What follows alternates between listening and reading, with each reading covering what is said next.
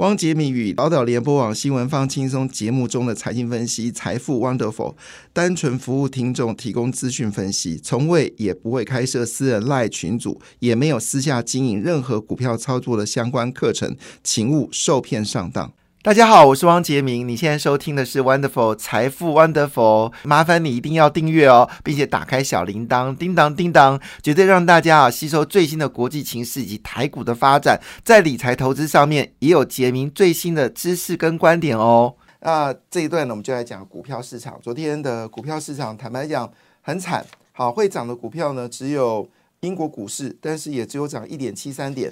然后马来西亚是上涨一零点一五个百分点，跟全世界股市作对的菲律宾股市上涨一点四八个百分点。为什么叫跟全球股市作对呢？因为全球股市上涨的时候，菲律宾是跌的；全球股市下跌的时候，菲律宾是涨的，跟全球股市作对的市场。好，那印度呢还是下跌哦，这个整个市场看起来氛围是非常的糟糕。其中呃，美国股市其实跌幅蛮深的哈，日本股市也是下跌，韩国股市也是下跌，而且跌的也很重。那日本股市跌掉一点一一个百分点，韩国股市则跌掉一点三一个百分点，都跌势蛮重的。德国股市跌掉零点九七个百分点，其中美国股市呢，道琼是跌了一点一四个百分点，好，为九月份呢画下了一个非常糟糕的句点。好，因为虽然我知道还有两天的一个。还有两天，呃，加今天还有三天的这个呃交易日，哈，但是九月份看起来是蛮惨淡的，哈。那美元一涨啊，全球股市都跌了。那最近空单呢，外资又加码到六千多口净空单。那道琼工业指数下跌了一点一四个百分点，S M P 五百下跌一点四七个百分点，纳斯达克下跌一点五七个百分点，费半指数呢下跌了一点七七个百分点。那当然，全球股市之所以跌，还是因为美国的关系。好，但是先讲一个题外话了哈，就是核融合这个世界呢非常有趣哦。那美国能源部呢宣誓要打造零碳的能源里程碑，最快下个月会发表八十亿美元的氢能。中心计划，因为说呢，美国现在呢双管齐下，一个呢就是我们说的要做核融合，另外呢就是要做这个氢气。好，那当然这核融合里面其实简单一句话就是把氢呢改成是氦啊，当氢变成氦的时候呢，就会释放出大量的热能。那这个热能呢基本上是比较没有什么辐射的问题。哦，那也就换个角度来说。它的能源产生能量非常惊人，然后据了解呢，下个月就会发表核融合，而且是希望在未来十年之内呢，核融合就进入商转，好，这是最新的议题啊。所以全世界在走这个电这种所谓的核融合电池呢是没有改变的。那核融合到底是什么？核融合就是太阳发电的发。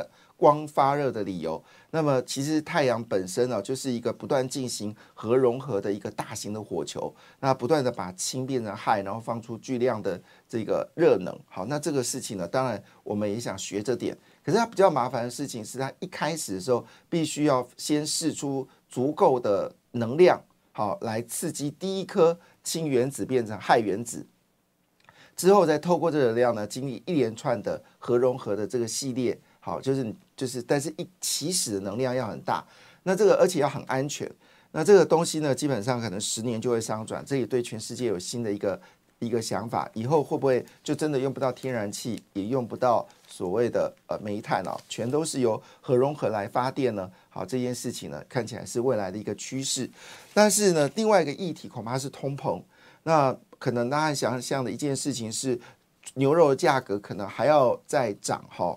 就莫名其妙是好像就是物价永远是不停的在涨哈，其中柳橙汁哦很难想象，柳橙汁这一波呢涨了六十六点九个百分点，然后呢这个牛肉呢今年涨了四十一点二个百分点，然后连糖啊糖啊就是我们今天吃的糖也涨了三十六点二个百分点，然后我们吃的 chocolate 可可涨了三十八点二个百分点，就。好像这个世界就是所谓的就天气的这种一极端的变化，我们都没有办法改是改变。但是事实上就在我们身边真的产生了，所以以后你要花更多的钱吃牛肉。其实我都有去 Costco，我也真的感觉到这这几年的牛肉价格都降不下来。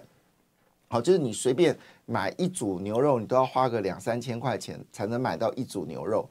就觉得这个物价真的有点贵。但这不是台湾的因素，这是全世界的因素。所以有人这么说，如果这种极端气候还在继续的改变当中，好，特别是在印度啊、泰国啊，今年极热，然后在欧洲也极热，要不然就暴雨。好，那今年的这个这个油的东西呢，不论是呃葵花油啦，或者橄榄油价格都可能上涨。所以有人说通膨会不会继续的复燃？因此有人就喊出来哦，未来的利率可能会不会到百分之七哦？哦，这个我极为惊悚。如果真的百分之七的话呢，现在所有债券投资人你可能都亏惨了哈。因为我们知道今年年初的时候，大家都在谣传美国的利率很快很快就会见到高点，所以今年年初很多人都跑进去买了这个就是债券啊，现在都是亏钱。好，所以突然之间有钱人呢就不想再投资股票，也不想投资债券，他们就买美元，乖乖的放在美元的货币基金，好，利率拿个五几五趴多，其实还蛮开心的哈。那现在摩根呢又说一句话说，如果现在所有的呃这种通膨，包括油价大涨，好，现在油价已经要冲一百块美金了。据了解，这也是华尔街新的噩梦。所以油价再冲一百块美金，那表示汽油的价格就往上走高。我们知道，在今年的呃四月、五月的时候呢，拜登呢就是他要求汽油不准出口，所以汽油价格呢每家人最低呢降到两块四美金一桶，现在又涨到了三块八八。那这当然，这也冲击到拜登的选情啊，这个是真的冲击到拜登的选情。所以现在川普的民调已经赢过拜登啊，大概十个百分点。但是问题来了，这油价持续的走高，对美国来说影响是当然是比较剧烈。好，那对台湾当然一定有一些影响，因为我们现在台湾发展电动车的速度是全呃在欧洲呃在日本、韩国的比例来看哦，就以发达这个亚洲国家而言，甚至我们输给了泰国跟越南，就落为就是。落后国家，电动车的落后国家，好，电动车落后国家，那理由是什么？理由是我们政府并没有努力去发展电动窗，甚至大楼管理条例到目前为止也没有足够的去证明一件事，说到底电动窗在大楼是不是可以去做这个呃申这个申请？那政府在明年哦，整个电动车的预算呢也没有增加哈，就是明年没有什么电动车的预算。所以整个状况来说，油价一定会冲击到全世界。那美国也是一样，美国电动车的比例不到百分之五，所以美国当然会冲击。那所以种种因素来看的话呢，整个停滞型通货膨胀会不会来呢？你知道，在经济学里面，我最害怕听到的，我不是怕到通，我最怕的是通缩。然后呢，其实听到通膨我不怕，但我最比通缩跟通膨。我觉得更可怕的事情叫做停滞性通货膨胀，就是你物价不断的上涨，但失业率同时飙高，就是停滞性通货膨胀最可怕的事情，就是物价不断的飙高，而且失业率也不断的增加。好，这叫做停滞型的通货膨胀。那摩根开了第一枪啊，说如果美国的联准局还在继续大动作升息的话，美国利率很可能到百分之七，背后原因就是极端气候的问题。好，所以呢，昨天。呃，美国股市全面大跌的背后理由，就是因为美国十年期指指标利率呢，又创下了十六年的新高哦，十六年的新高，是二零零七年以来最可怕的数字哦，利率已经到了四点五六六个百分点。那所以整个长天期，你买进的是如果是长天期的公债，还有长天期的公司债，大概在这两天应该是亏到一累累哈。那因为这个十年期指标利率大幅的飙高，所以美元指数呢直接冲破了一百零六。我觉得比较难过的事情是，很多人去买债券基金是因为呃要避险，好要避险，他们并不是要去追求获利，只是说我能够在避险过程当中赢取一些小利润，就没想到呢反而是变成是灾区哦。所以整个利率看起来这件事，鲍尔到底鲍尔到底做得好做不好？这个因为鲍尔一会儿又鹰派，一会儿又鸽派，一会儿又鸽派，一会儿又鹰派，然后搞得大家都觉得很莫名其妙。好，所以最近太多利空了，包括油价大涨，美国联邦是不是会关门？然后美国的殖率飙高，美国会不会持续升息？好，这些问题呢，当然就让大家非常的害怕。那当然也有些人很勇敢了，就是。呃，听我讲了之后呢，反而逆势去买进债券基金，他就赌，反正利率就是最高点了，好，那我没有意见了，但是我要提醒大家一件事情，因为全球的通膨似乎有一个再来的可能啊，这已经不是只有我们，只有其实前两天本土的一些呃经济的研究院都在警告，就是通膨可能还会再起哦，所以股票市场一定当然多少某种程度都会受到一些影影响。那这个影响呢，使得这个投信法人呢，尤其是今天这两天已经要到到季末了，所以这是呃，就是第三季啊要结束了，所以你也知道嘛，基金公司其实拼的是绩效，如果在季的表现很好的话呢，就会吸引投资人的买盘，好，那基金就会得到比较多投资人的青睐，那当然也就获利会增加。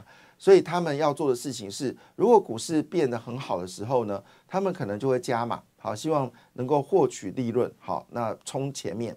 但是如果股市不好的时候呢，他砍股票会砍得更凶，他专门砍别人的股票，好，来确保自己呢输的不要比别人多。好，那输的不要比别人多的话呢，绩效就相对稳定，那就可以吸引投资人青睐。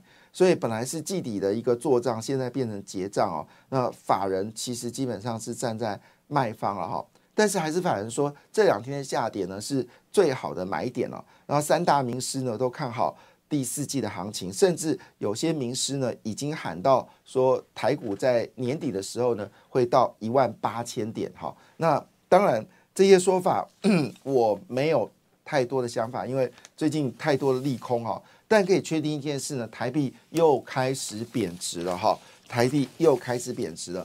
那台币贬值呢，对 谁最有帮助呢？第一个当然就是汽车零组件，汽车零组件的股票呢，它有背后有。两个重要的支撑，第一个支撑呢，当然就是因为美国似乎存在一个就是大罢工的可能。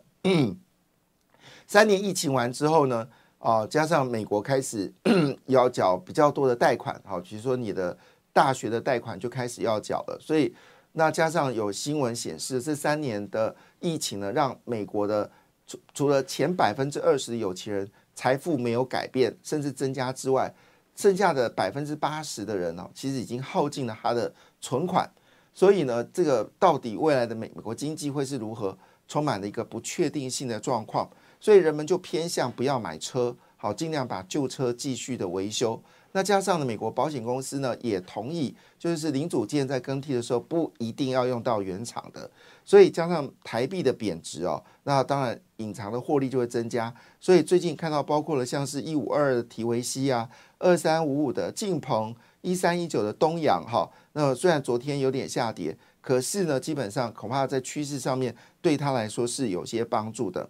另外呢，就是纺织业。那纺织业昨天也是全面下跌，可是已经陆续传出来好消息，包括远东新啊、卢红啊、巨阳啊，都公布不错的一些消息啊。那这些我们就要继续观察，到底它的结果是这样。当然也包括了，就是大型的电子股，其实也是隐藏的受惠者。虽然昨天都是下跌哦，不过台币的一个下跌，对于台股的外销来说是有些帮助的哈。那昨天最主要是台积电大跌哦。那台积电呢，已经面临到五百元的保卫战。那昨天其实我有关心台股，就发现到台股呃台积电大跌的时候，我心里想说，又什么理由让台积电大跌呢？奇怪了。当然，资本市场非常的敏感，那一点风吹草动，它就会造成股市的一个波动。加上外资呢，把台湾当做提款机哦，那么整个呃空单部分呢，已经又。增加了大概五千多口，达到六千多口的空单，这个是净空单数量非常惊人。你知道我们净多单如果是六千多口的时候，其实有时候就让股票大涨。那现在是净空单是六千口多口的时候，股票就比较麻烦哦。那原来是因为 I。